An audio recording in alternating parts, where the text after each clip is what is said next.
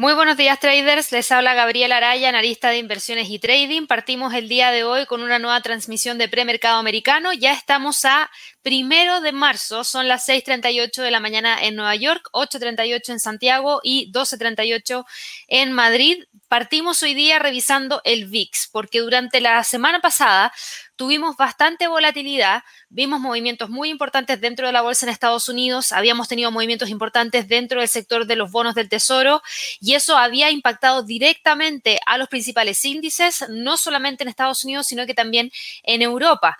Y la verdad es que hemos visto hoy día que la volatilidad ha estado cayendo en comparación a las últimas jornadas y hoy día el VIX, que es el índice de volatilidad, cae alrededor de un 9,98% y nos deja con un índice en torno a los 25.2. Eso, si ustedes se fijan, está muy alejado de los máximos que se alcanzaron durante el día 25 de febrero, en donde incluso se logró superar la barrera de los 30. Así que podríamos decir que estamos nuevamente con una volatilidad un poco más controlada para esta jornada que parte en este nuevo mes de este año 2021, el tercer mes y el último del primer trimestre del año 2021. Así que bueno, ya dicho eso, me voy a ir de inmediato a revisar cómo cerraron los principales instrumentos durante el mes de febrero y obviamente cómo abrieron durante esta jornada. Y para eso me voy a ir de inmediato a la bolsa en Europa, porque la bolsa en Europa tuvo una apertura alcista. Hoy día, fíjense en el Eurostox, logró moverse hacia el alza más de un 1,16%, inclusive llegó muy cerquita de los 3.700 puntos. El precio logró quedar sobre los 3.625 con el precio de cierre de la vela mensual del mes de febrero. Así que no tuvimos quiebres de niveles tan importantes y eso nos deja con la esperanza de que el precio pueda rápidamente retornar y quedar entre los 3.726 perdón, y los 3.660 nuevamente durante esta jornada de trading. Lo que hemos conocido durante la última semana han sido declaraciones de varios miembros de los bancos centrales. Hemos tenido información proveniente desde Estados Unidos, desde Europa, en donde todos se han alineado a que el foco ahora mismo no va a estar necesariamente en la inflación, sino que en recuperar la economía y el ritmo de crecimiento económico que se perdió a raíz de la pandemia. Por ende, eso también trajo calma dentro del mercado porque podría significar que aquellos bancos centrales que vean que las cifras de inflación van subiendo, no tomen medidas tan restrictivas en un principio, sino que le den espacio para que el mercado siga recuperando y luego de eso ya empezar a modificarlas. Por ende, no se esperan grandes cambios para este año 2021. En cuanto a noticias para Europa el día de hoy, sí tuvimos algunas noticias, conocimos las cifras provenientes desde Italia, PMI de manufactura, que si bien no logró quedar en 57, fíjense que logró recuperarse desde 55.1 a 56.9, quedó muy cerquita de los 57, así que para mí es un buen dato igual. Logró mostrar que efectivamente logra despegar a pesar de los confinamientos que han habido en Italia, a pesar del golpe de la pandemia que hubo a raíz de la segunda ola que tuvimos en distintos países en Europa.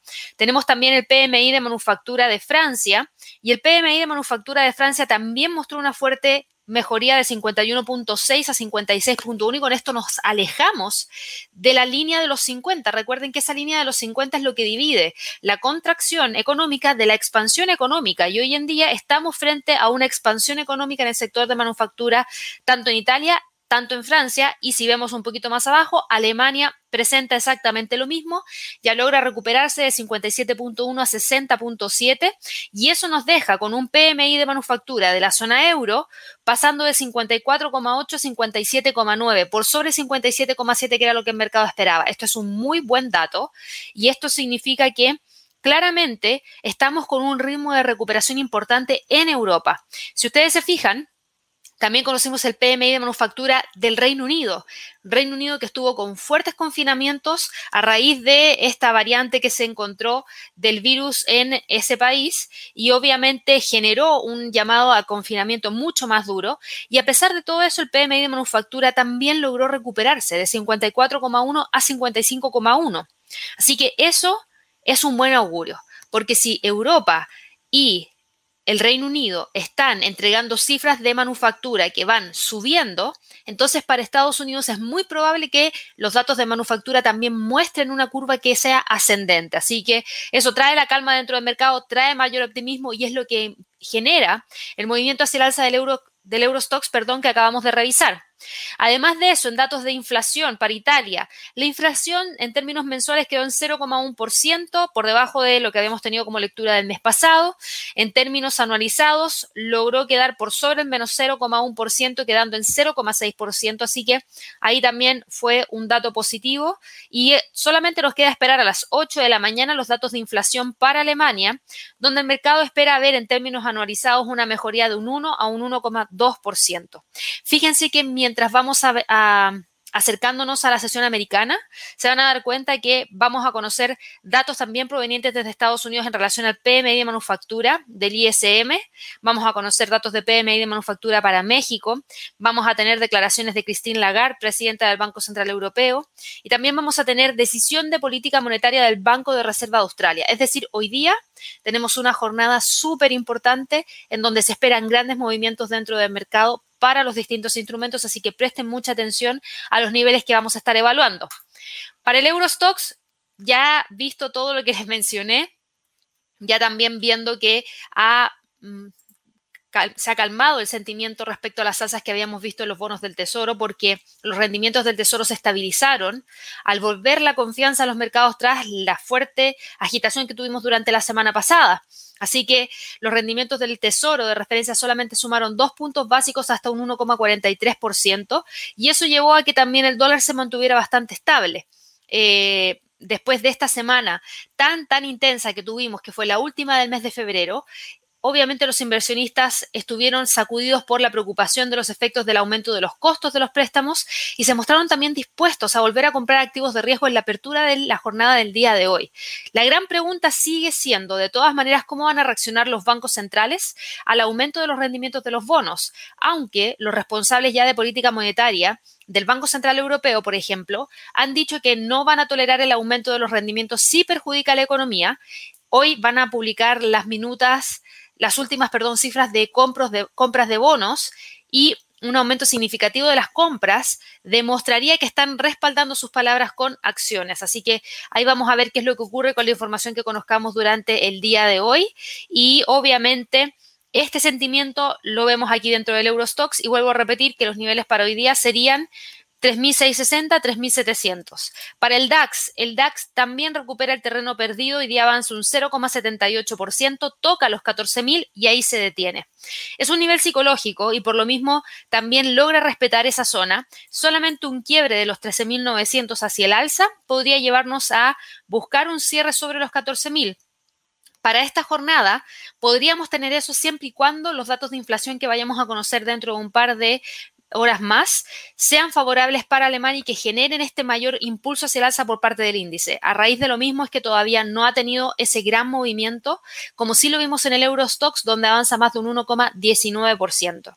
Esto tiene que ver con que hay preocupación respecto al dato de inflación, hay incertidumbre y eso ha llevado a que los traders, fíjense en el gráfico de una hora, se mantengan operando de manera tranquila. Ahora en este gráfico de una hora, claramente se ve el movimiento hacia el alza que tenemos acá, es un canal alcista que hasta el momento se mantiene y que el precio podría tratar de respetar para llegar hacia los 14.000. Así que esos van a ser los niveles que vamos a monitorear hoy día. 13.800 y 14.000 como niveles más importantes para el DAX. Para el IBEX de España, gráficos diarios. En el gráfico diario, fíjense en lo siguiente, el IBEX cuando logró mantenerse sobre la línea de tendencia hacia el alza, venía acompañado de qué? De todo el optimismo que había respecto a la recuperación que podrían tener aquellas compañías ligadas al sector del turismo. Fíjense que España es uno de los principales países a los cuales llega gran parte del turismo y por lo mismo con el tema de la propagación de el virus se ha visto mermado, obviamente, y impactado negativamente. Sin embargo, con el inicio de la vacunación, que ya partió en diciembre del año pasado, se ha tenido grandes avances y además de eso se han ido incorporando nuevos laboratorios que permiten tener mayor acceso a vacunas por parte de países que todavía no lograban tener un cupo de vacunas considerable como para poder llegar a una elevada cifra de inmunidad a nivel mundial. Recordemos que hoy día se anunció que van a partir en Estados Unidos con la vacuna de Johnson Johnson durante esta semana. Tengo entendido que a partir del día martes de esta semana estarían vacunando ya con la vacuna de Johnson Johnson y eso obviamente sería una vacuna más que entra dentro de la carpeta de vacunas. Tenemos a Moderna, tenemos a Sinovac, tenemos a Sputnik, tenemos a Pfizer, tenemos a AstraZeneca, tenemos a Johnson Johnson. Entonces estamos hablando de seis laboratorios por lo menos y eso que no he contado otros que también han sido aprobados, pero que lamentablemente no recuerdo los nombres ahora.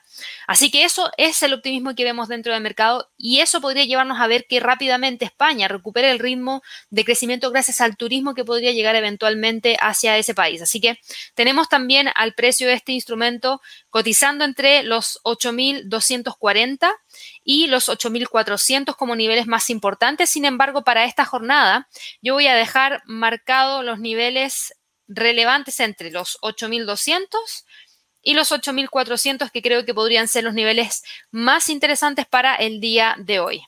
Por último, para el FTSE del Reino Unido, a raíz del buen dato de PMI de manufactura para el Reino Unido, el FTSE se movió hacia el alza, logró rebotar desde los 6.500 tocó los 6.616 y ahí se ha quedado, así que hoy día para el resto de esta jornada tendríamos como niveles de soporte 6.500 y la resistencia en 6.616 que hasta el momento se mantiene y que por lo mismo lo vamos a dejar marcado aquí dentro del gráfico. Cambiando un poco de mercados y yéndonos hacia Estados Unidos. ¿Qué ha pasado con los índices en Estados Unidos? Fíjense en el Standard Poor's. La semana pasada, el Standard Poor's, partimos la semana pasada, eh, les digo de inmediato, la semana pasada la partimos en el día 22, es decir, por acá. Desde esa apertura, desde la apertura de la vela a los mínimos, perdón, al precio de cierre, tuvimos una caída semanal de un 2,42% para el Standard Poor's. El precio para poder recuperar esa caída tiene que llegar en torno a los 3.900 puntos. Actualmente se encuentra cotizando en 3.849, va con un avance de un 1,16%, pero tiene algo que podría detener las alzas y es esa línea de tendencia alcista bajista, perdón, que trae desde el 16 de febrero pasando por los máximos del 19 de febrero. Solamente un quiebre de los 3.863 hacia el alza quebraría esta línea de tendencia hacia la baja y podría abrir el camino hacia los 3.900. Y eso es lo que vamos a monitorear hoy día. ¿Por qué? Porque hoy día, como les mencionaba, tenemos los datos de PMI de manufactura para Estados Unidos y los gastos en construcción. Esto es importante. ¿Por qué? Porque si los datos de PMI de manufactura logran mostrar una mejoría, así como la mostraron países como Italia, Francia, Alemania, la zona euro y el Reino Unido, eso podría traer mayor optimismo dentro del mercado porque podría decir que podrían los impresionistas, perdón, pensar que si bien tuvimos meses muy duros en pleno invierno en el hemisferio norte, a pesar de eso el sector de manufactura no se vio negativamente impactado. Por ende, si es que entramos al verano, primavera-verano, que es donde deberían de a poquitito empezar a ingresar, con mayor razón estas cifras podrían continuar moviéndose hacia el alza, porque el virus tiende a caer, hay mayor vacuna, se espera que vayan logrando esta inmunidad, que puedan retomar el ritmo de vida normal, por ende el sector de manufactura con mayor razón debería subir. Así que ese optimismo podría verse reflejado dentro de los movimientos del Standard Poor's, del Dow Jones, del Nasdaq el día de hoy, pero va a ser importante ver el resultado de esa publicación. Así que hay que estar muy atentos a las 9.45 con el PMI de manufactura y a las 10 con el PMI de manufactura del ISM, para que lo tengan presente. En términos de niveles, vuelvo a repetir, el nivel más importante de resistencia hoy día está en 3.863 y el soporte lo tenemos en 3.800 puntos. Para el Dow Jones, el Dow Jones también frena el movimiento bajista. Ahora, lo importante es lo siguiente, el Dow Jones, fíjense, el día 22 estábamos parados acá, en torno a los 31.489. El Dow Jones logró moverse hacia el alza y luego caer. Y cuando cayó nos dejó con un retroceso semanal de un 1,82% aproximadamente. Estas dos velas fueron las que finalmente nos dejaron fuera de la zona de congestión que nosotros veníamos monitoreando y esa zona de congestión estaba entre los 31.718 y los 31.200. Hoy en día, el precio logra avanzar más de un 1%, cotiza en 31.217 y eso abre la posibilidad de que efectivamente logre quedar sobre los 31.200. Todavía nos queda todo el resto de la jornada, eso sí, para poder confirmar que efectivamente eso se logre, pero por lo menos en el premercado ya se ve un buen augurio, porque los tres índices cotizan con un avance de más de un 1% en las primeras horas de esta jornada. Así que esperemos y veamos si es que se mantiene durante el resto de la sesión, pero de ser así, se ve probable que el precio del Dow Jones logre cerrar, si no es en 31.200, un poquito sobre los 31.200. Para el Nasdaq, el Nasdaq, por otro lado, también logró detener el movimiento bajista. El viernes, el viernes cerró sobre los 12.800. Era un nivel súper importante que estábamos monitoreando, porque el próximo nivel de soporte lo teníamos en 12.670. Y si ustedes se fijan, el precio logró quedar sobre ese nivel. Cerró, de hecho, la vela mensual, la vela, perdón, semanal, la vela diaria, porque la mensual no, pero la, el precio de cierre fue de 12.895. Eso nos deja sobre esta zona de congestión que se mantiene desde el 8 de enero del 2021. Así que los 12.800 es un sólido nivel de soporte. Y hoy día el precio, al quebrar el punto pivote semanal, podría tratar de continuar con el alza hacia los 13.200, pero solamente para llegar a ese nivel tendríamos que tener buenos datos provenientes desde Estados Unidos. Así es como parte esta semana el mercado accionario en las primeras horas del premercado y para el resto de la semana sí tenemos fundamentales de muy alto impacto que se los quiero mencionar de inmediato para que los tengan presente antes de que nos vayamos a los otros mercados. Quiero que tengan muy presente lo siguiente. El día martes vamos a tener cifras de crecimiento para Canadá, para Australia, datos de mercado laboral para Alemania, cifras de inflación para la zona euro. El miércoles, datos de PMI de servicios para el Reino Unido, cifras relacionadas a presupuestos anuales para el Reino Unido, cambio del empleo no agrícola ADP para Estados Unidos, porque sí, esta semana es el non-fan payroll. Recuerden que la primera semana del mes el día viernes de esa primera semana, es decir, el primer viernes de cada mes, tenemos la publicación del non-fan payroll. Nosotros seguimos el evento en vivo desde muy tempranito en la mañana para identificar todos los niveles de precio clave. Así que recuerden suscribirse para participar. Tenemos aquí en la página de nosotros un enlace donde dice webinars y ahí van a poder encontrar el webinar del non-fan payroll para que puedan suscribirse y participar de manera inmediata y de esa manera también puedan acceder para aquellas personas que todavía no lo han hecho. Así que Quería mencionarlo porque esta semana es súper importante. Vamos a tener también datos de ventas minoristas para Australia. El jueves, nuevas peticiones de subsidio por desempleo para Estados Unidos, datos de PMI del sector de la construcción para el Reino Unido, que es súper importante el sector de la construcción. Es uno de los que más trabajo genera, por ende, si es que esta cifra logra subir, entonces el Reino Unido podría seguir entregando buenos datos provenientes desde su economía.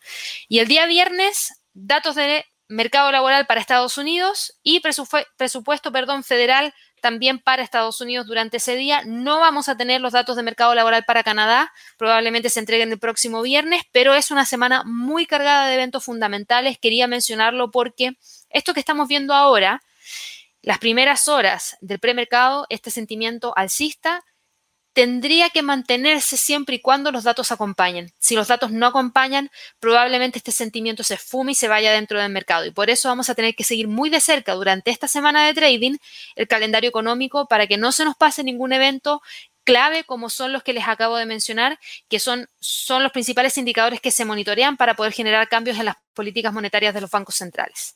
Así que bueno, para el Nasdaq niveles para el día de hoy serían 12.865 y 13.200 en extensión.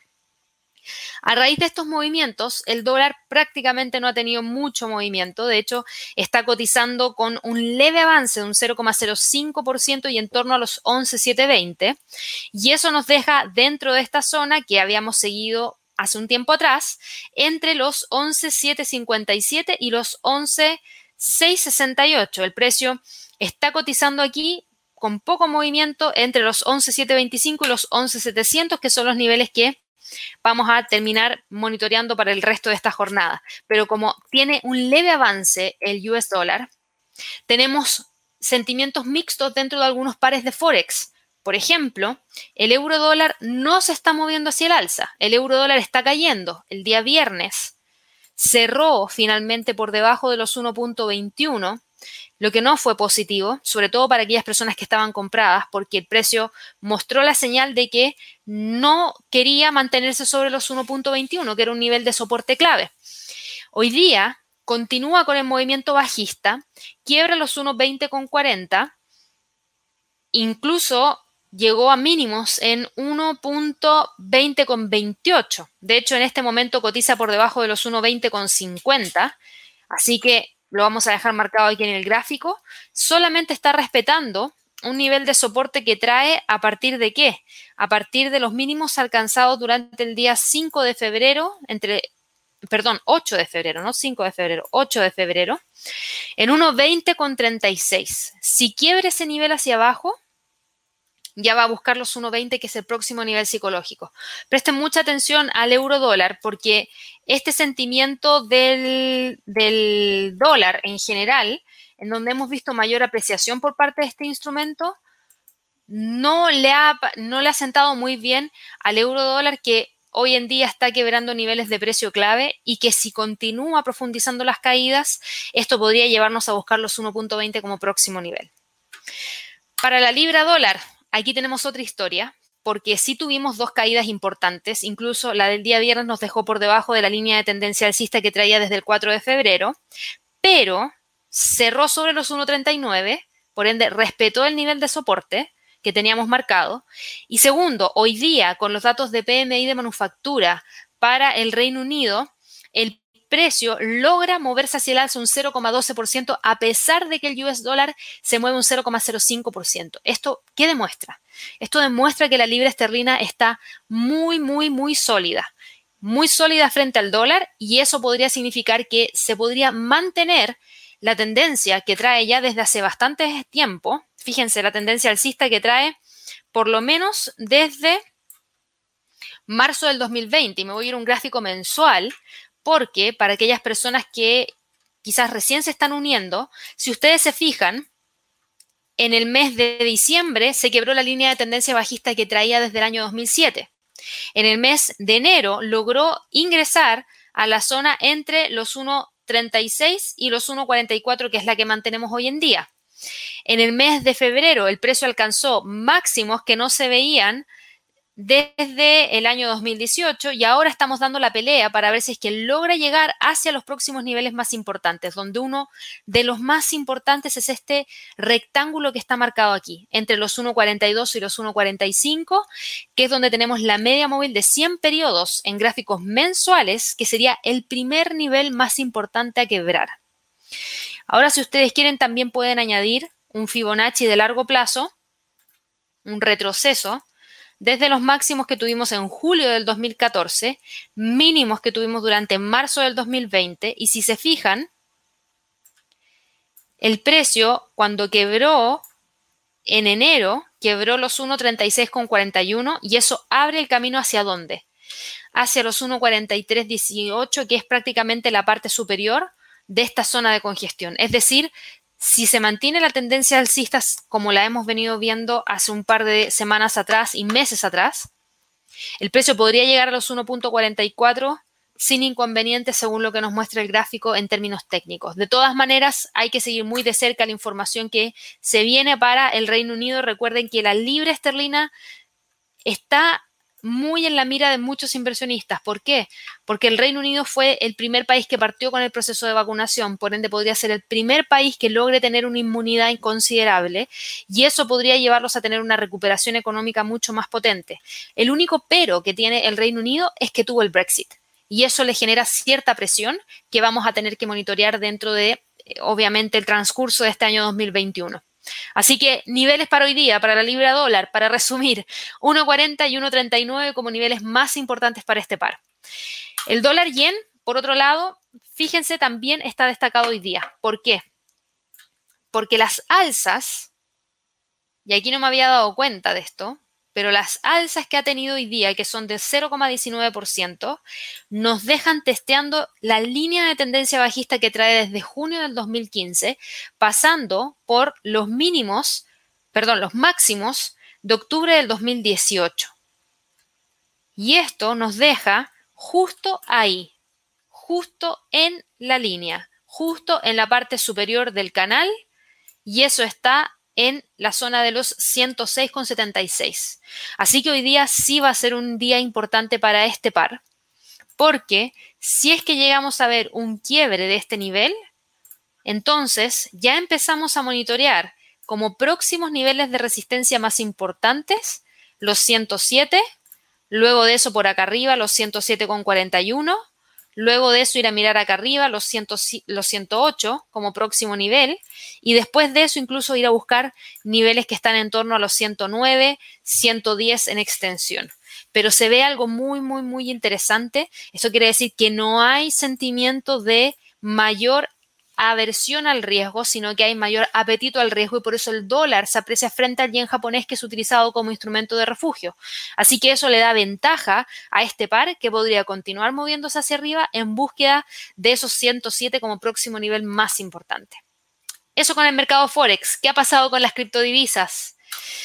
Las criptodivisas cotizan en 48.000, el Bitcoin específicamente que sube un 6% el día de hoy. La semana pasada cerró finalmente dentro de la zona de congestión que habíamos identificado como posible precio de cierre para la semana entre los 47.726, prácticamente los 48.000 y los 44.000 se quedó dentro de esa zona y hoy día va buscando el quiebre de los 48.000 a ver si es que logra quedar nuevamente sobre la línea de tendencia alcista. Por ende, para hoy día, el nivel más importante de resistencia son los 48.000 y luego de eso ir a buscar los 50.000 como próximo nivel más relevante. Para Ethereum, Ethereum también recupera terreno, avanza un 7,66%, logra respetar los 1.400 dólares como nivel de soporte y ahora va en búsqueda del quiebre de la línea de tendencia bajista que trae desde el 20 de febrero, del punto pivote semanal. Por ende, el próximo nivel más importante estaría en los 1.600, 1.700 dólares por Ethereum. Para Ripple, Ripple también logra tener una recuperación de un 4,37%, se mueve en este momento entre los 0,40 y 0,45. Primero tiene que salir de esta zona para poder confirmar que el precio puede continuar recuperándose hasta los 0,50. Ojalá que durante esta semana de trading el precio sea capaz de nuevamente quedar entre los 0,50 y los 0,66, que fueron los niveles que prácticamente mantuvo durante toda la semana pasada. Obviamente aquí tenemos un tema en especial que tiene que ver el juicio entre Ripple Labs y la SEC que le genera presión a Ripple y una vez que vayamos teniendo más información respecto a ese juicio y cómo va avanzando, podríamos tener mayores movimientos dentro de este instrumento. Así que vamos a tener que seguir monitoreándolo muy de cerca. Por lo menos para hoy día se espera que el precio se mantenga entre los 0,40 y los 0,45. Por último, mirando al mercado de las materias primas, las materias primas en general han seguido con movimiento alcista. El petróleo, por ejemplo, va con un movimiento hacia el alza de un 0,9%, cotiza en torno a los 62 dólares por barril. Está por debajo de esta línea pequeña de tendencia alcista, así que la vamos a eliminar. Y está tratando de reingresar a la zona entre los 62 y los 64 dólares por barril, que vamos a tener que esperar y ver que efectivamente se logre. Ahora, es importante tener presente lo siguiente. Eh, para el día jueves de esta semana tenemos una nueva reunión de la OPEP y sus aliados en donde van a discutir respecto a los niveles de producción. Así que para esta semana se espera volatilidad para el petróleo. Aquellas personas que les guste el petróleo, el día jueves va a ser el día más importante.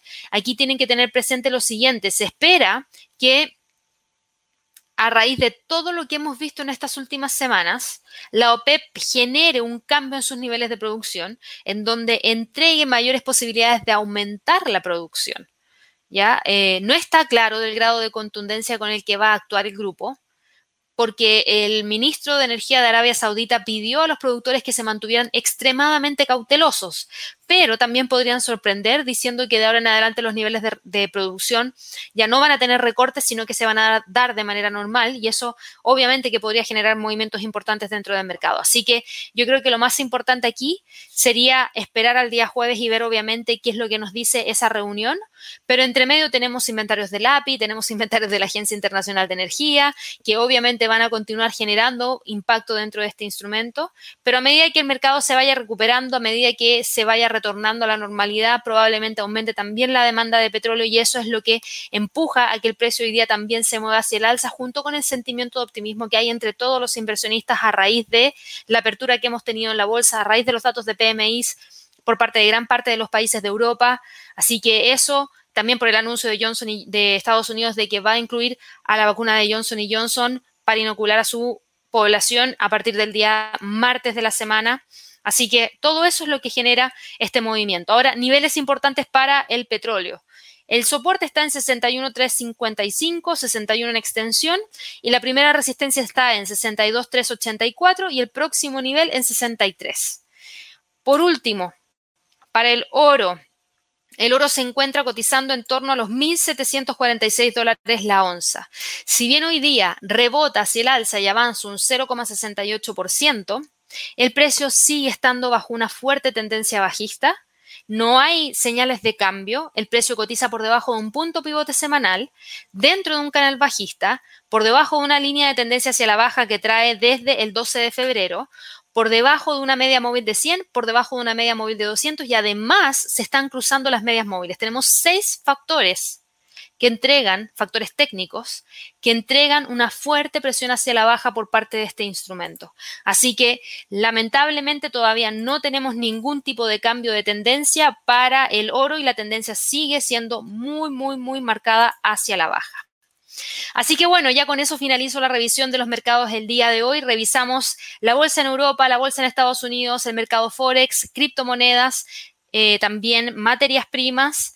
Y obviamente para todas aquellas personas que nos están escuchando a través de nuestro canal en Spotify, los quiero dejar a todos invitados a que puedan unirse a nuestro canal de YouTube en donde van a poder revisar los gráficos en vivo y también van a poder hacer preguntas. De hecho, ahora yo voy a abrir el espacio para que el resto de los participantes me puedan ir haciendo preguntas y yo les pueda estar entregando feedback en vivo. Así que los dejo invitados a que puedan visitar nuestro canal de YouTube de inversiones y trading para todos aquellos que nos escuchan en Spotify.